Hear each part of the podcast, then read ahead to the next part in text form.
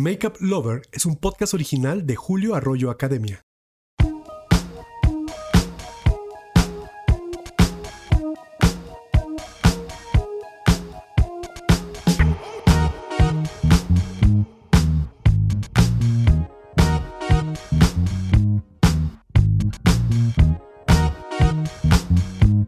Como diría el gran diseñador de modas francés Yves Saint Laurent, el más hermoso maquillaje para una mujer es la pasión, pero los cosméticos son más fáciles de comprar. Bienvenidos a Makeup Lover, soy Julio Arroyo, Titi para los cuates, y hoy vamos a hablar de un tema interesantísimo, del maquillaje teatral al maquillaje diario. ¿Por qué hoy te maquillas con toda libertad? ¿Por qué en el siglo XIX las mujeres eran mal vistas si se maquillaban? Hoy vamos a conocer todos esos secretos, todos esos detalles, todos esos chismes de la historia, divertidos, apasionantes, pero sobre todo diferentes. Gracias por estar en Makeup Lover, soy Julio Arroyo y este podcast inicia ahora.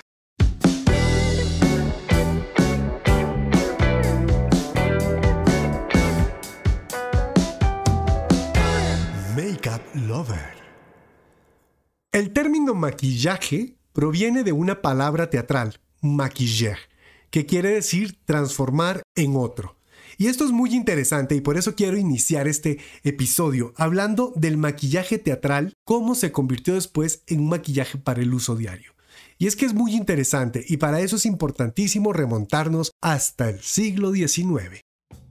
Fue hasta mediados del siglo XIX que a las mujeres se les permitió subirse al escenario y ser actrices. Antes de eso las mujeres solo podían ser bailarinas. Esto es muy importante porque todo el término del maquilleur del que les hablaba al principio tenía que ver con transformar a los hombres en mujeres muchas veces para el teatro. O sea, todas las obras de teatro conocidas hasta el siglo XIX eran interpretadas en exclusiva por hombres. Personajes femeninos, masculinos, los niños, los viejos, todos los personajes eran hechos específicamente por los hombres. Incluso el término que hoy en día se utiliza muy común del drag, que quiere decir dress as a girl, quiere decir que el hombre estaba vestido como mujer para interpretar un personaje femenino. Y esto es muy importante porque es por eso que el maquillaje tenía como este estigma, ¿no? Si te maquillabas eras actriz, eras puta, eras una mujer de la calle, una mujer barata ¿Por qué? Porque las actrices que en esa época empezaban a hacer sus primeros pininos eran muy mal vistas por la alta sociedad. Aquella que quería ser actriz en el siglo XIX tenía prácticamente que irse de su casa, pelearse con toda su familia, renunciar a la herencia y meterse a trabajar con unos comediantes que andaban de pueblo en pueblo en unos teatros que eran a veces carpas, no había en las compañías como las conocemos hoy en día, sino que pues era otro planeta. Y entonces el mundo del teatro, donde se utiliza el maquillaje y esta herramienta de construcción de personajes empieza a generar figuras llamativas, ¿no? Figuras como Sarah Bernard, por ejemplo, que era una gran actriz en el siglo XIX, empiezan a causar como atracción entre las mujeres, entre las mujeres que asistían al teatro. Y aquí quiero hacer una diferenciación muy importante. En esa época, aunque el teatro siempre ha sido un fenómeno costoso y que tiene que ver mucho con eh, la alta sociedad o la gente que puede pagar un boleto, las mujeres que iban a ver a Sara Bernard al teatro realmente no se querían parecer a ellas. Por eso las mujeres de alta sociedad vean el maquillaje como algo que solo las mujeres de la vida o de la calle podían utilizar. Pero las que estaban en sus casas y que conocían a estas actrices, porque eran actrices que salían en los periódicos, hablaban de ellas, sí querían parecerse a estas actrices. Entonces el, el maquillaje tiene un origen también bastante popular, por decirlo de alguna manera. O sea, se origina mucho en las bases de la pirámide social, o sea que de, de los jodidos, diría nuestro amigo López Portillo. Ay, eh, ¿no? Desde esta base del pueblo que quería parecerse a estas figuras del teatro que eran llamativas, que eran mujeres empoderadas, que eran mujeres profesionales, y pues desde ahí empieza una carrera hacia parecerse a las mujeres. Y es aquí donde el siglo XIX es muy importante, porque hay un elemento de maquillaje que marca la diferencia precisamente entre esa época teatral y artesanal del maquillaje y la era moderna o industrializada del maquillaje y es la creación del primer labial en barra como lo conocemos hoy en día. Esos labiales retráctiles que tú les das una vueltita y sale la barra de labios. Pues el primer labial del mercado, que fue hecho por Guerlain Company, la marca francesa de maquillaje, que es muy, esto es muy chistoso y no es un comercial para Guerlain, pero es muy chistoso porque Guerlain como es la primera marca industrializada de maquillaje, la gente la ve como vieja. La gente cuando va a comprar maquillaje, los maquillistas de hoy en día, los influencers y los beauty bloggers, también esto es un mensaje para ustedes que dicen, ay, es que Guerlain es un producto de viejitas. No, mis reinas, es un producto que tiene una trayectoria de ciento y resto de años, pero que además el producto sigue innovando. Entonces, que se les quite esa idea de que Guerlain es para viejitas porque lanzaron el primer labial. Gracias. Entonces, siguiendo la historia, Guerlain lanza su primer labial, que era un labial rojo retráctil, y lo hace industrial. Entonces, este primer producto no existían ni las bases, ni las máscaras de pestañas, no existían las sombras, no existían los delineadores de labios, ni los de ojos, solo había el labial. Con este labial las mujeres también se ponían un poquito de rubor en las mejillas, con este labial las mujeres daban color a sus labios en diferentes intensidades y así empieza una industria a florecer, la industria del maquillaje. En ese momento surgen nombres muy importantísimos en el mundo de la industria de la cosmética y son Elena Rubinstein y también Elizabeth Arden. Ambas mujeres pues descubren que abriendo espacios para que la mujer vaya a consultarlas y a ver cómo poder mejorar su imagen, ambas empiezan a preparar cremas y algunos tratamientos en la comodidad de su casa. La verdad es que mi querida Elena Rubinstein recibía a la gente en su casa y les hacía su cremita y les preparaba el producto y la gente se lo llevaba a casa. Ellas empiezan a generar estos salones y empiezan a abrirse espacios donde las mujeres iban a comprar cosméticos, digámoslo que de alguna u otra manera un poco más personalizados. Todos estos cosméticos tenían que ver más que todo con el tratamiento de la piel, todavía no con el color. Y aquí es bien interesante esto. Las mujeres no se empiezan a maquillar masivamente sino hasta la Primera Guerra Mundial. Y ustedes van a decir, ¿y qué tiene que ver la Primera Guerra Mundial con eso? Bueno, tuvo que ver muchísimo. Primero, las mujeres que se quedaron en casa mientras los hombres estaban en la guerra tenían que ver cómo vivían y qué hacían. Pues muchas empezaron a trabajar, se hacían secretarias, se hacían telegrafistas, eran mujeres que trabajaban eh, de telefonistas. Ellas, ¿qué hacían? Pues ya tenían un salario, podían invertir en cosméticos y empieza a crearse a partir de la Primera Guerra Mundial y principios de los años 20 una figura de la mujer independiente, un poco más empoderada y capaz de comprar sus productos cosméticos. Hasta ese punto es donde el maquillaje se populariza. Entonces, por eso yo, a mí siempre me gustan las clases decir que el maquillaje es antes y después del labial. Así como la historia es antes y después de Cristo, el labial es el que marca ese punto de quiebre donde el maquillaje deja de ser algo creado de manera artesanal con una receta de la abuela para convertirse en un producto de venta masiva, que además se vuelve un producto estándar y esto es muy importante. ¿Por qué? Porque el maquillaje artesanal no permite estandarizar las fórmulas. A veces la fórmula te sale más cargada de un ingrediente que de otro porque se hace todo de manera muy manual. Y es Guerlain los primeros en crear un producto que era el mismo. O sea, ese labial pintaba igual en cualquier país donde tú se lo pusiera y ese labial era el mismo en textura, en color, en duración, porque era un producto con una fórmula estandarizada. Y eso pues hizo la diferencia absoluta. Es justo en este quiebre entre el siglo XIX y el siglo XX donde empiezan a tomar mayor forma muchas empresas cosméticas. Y en eso tuvo muchísimo que ver el cine y la fotografía, muchachos. Así como el labial marcó una ruptura en cuanto a la elaboración de los cosméticos, la fotografía y el cine permitía ver el resultado que estos hacían en los rostros. Y yo creo que eso es vital. No sé si ustedes lo sabían, pero las revistas de principios del siglo XX eran pasquines dibujados a mano. O sea, todos los bocetitos de los vestidos eran a mano. La gente se hacía una idea de cómo eran los vestidos. Cuando aparece la fotografía, esto llegó a transformar totalmente tanto la industria de la moda como la industria de la belleza. ¿Por qué? Porque ya podíamos ver cómo se ve el labial puesto. Ay, mira cómo se ven esas, ese, ese delineador de ojos aplicado. La fotografía nos permitió ver esto. Es por eso muy interesante ver cómo el nacimiento del cine y el surgimiento de esas estrellas del cine dan paso a otro role model, a otras figuras a las que las mujeres se quieren parecer.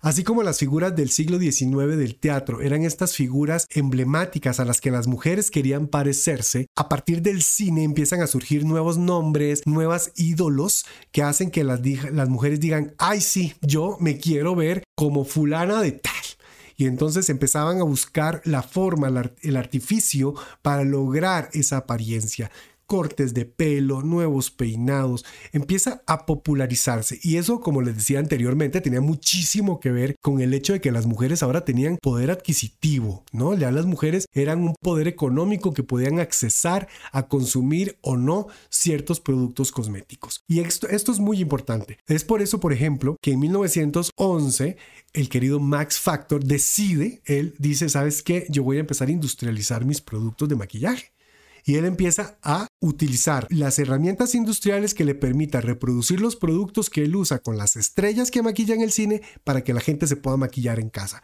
Y eso marca un antes y un después en el mundo del maquillaje porque también aquellos productos que antes vendían Elizabeth Arden o Elena Rubinstein en sus salones tan exclusivos de Londres o de Nueva York, ahora la señora lo podía comprar en su supermercado a través de Max Factor. Podía comprarse una base de maquillaje, en esa época me acuerdo, bueno, yo no me acuerdo porque no estaba viva, ¿verdad? Muchas gracias, pero paréntesis cultural.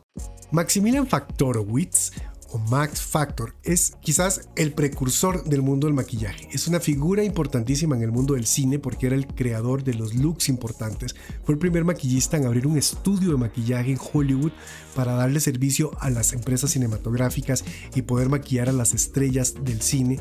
Y él es el que lanza en 1914 la primera base en crema que no se agrietaba la cual permitía, era un pan stick, así se llamaba, era como una barra de base que se aplicaba, esa misma fórmula se utiliza hasta hoy en día y era una base que hacía que la piel no se agrietara. Él también es el que crea el famoso pancake. ¿Y qué era el pancake? Era la base en crema después de hornearse, es por eso que los polvos compactos muchachos vienen en unas charolitas de metal, es porque se hornean siendo cremosos y se convierten en polvo. Y cuando ustedes los activan con agua, se vuelve a hacer la crema. Ese producto que se llamó Pancake también fue un producto creado por mi querido Max Factor. Así que ahí estamos viendo que las Kardashian no fueron las creadoras de este fenómeno de secar el producto o hacer baking. Ellas, pues no, ellas no inventaron nada muchachos, nada que ver. Eso es lo que ha marcado la diferencia entre la industrialización del maquillaje y el maquillaje artesanal. Y también tuvo que ver muchísimo la capacidad de las mujeres para adquirir cosméticos. Como decía Yves Saint cualquier mujer puede ser bella a través de la pasión, pero siempre un cosmético es más fácil de comprar tal y como dijimos al inicio de este episodio. Y es que es eso lo importante. Es importante saber que el maquillaje es una herramienta a la que tiene acceso la mujer de cualquier presupuesto. Hoy en día los productos cosméticos existen de todos los presupuestos, de todas las gamas. Puedes comprarlo en el supermercado o lo puedes comprar en línea. Pero lo importante es que cuando ustedes se paren frente al espejo, lo utilicen como una herramienta para seducirse a sí mismas, para verse a sí mismas con otros ojos y decirse ¿sabes qué? Voy a salir a matar.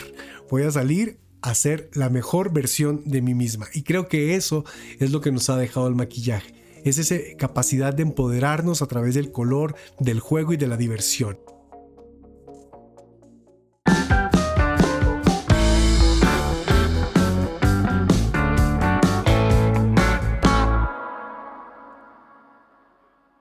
Y bueno, como siempre les doy recomendaciones.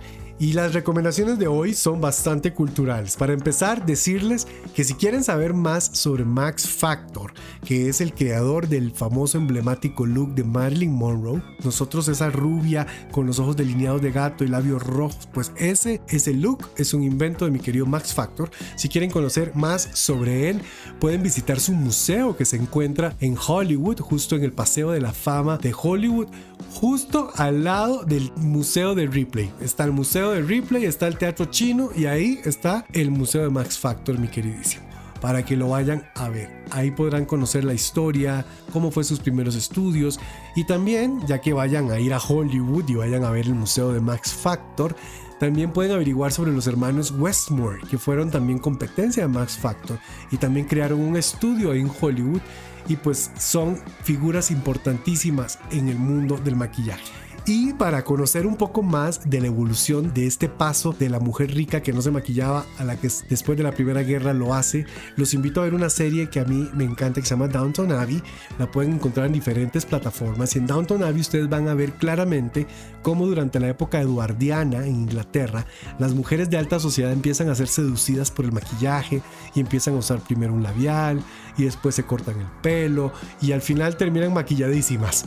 Entonces en esa serie se las recomiendo muchísimo si ustedes también son maquillistas, como para que vayan viendo cómo la evolución va al lado de los cambios sociales y políticos y económicos que la sociedad vive.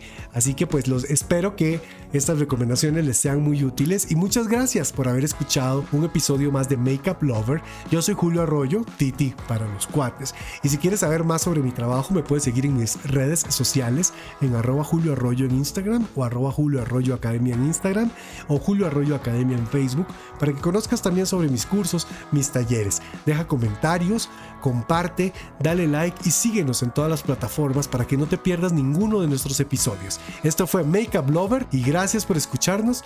Nos escuchamos en otra oportunidad.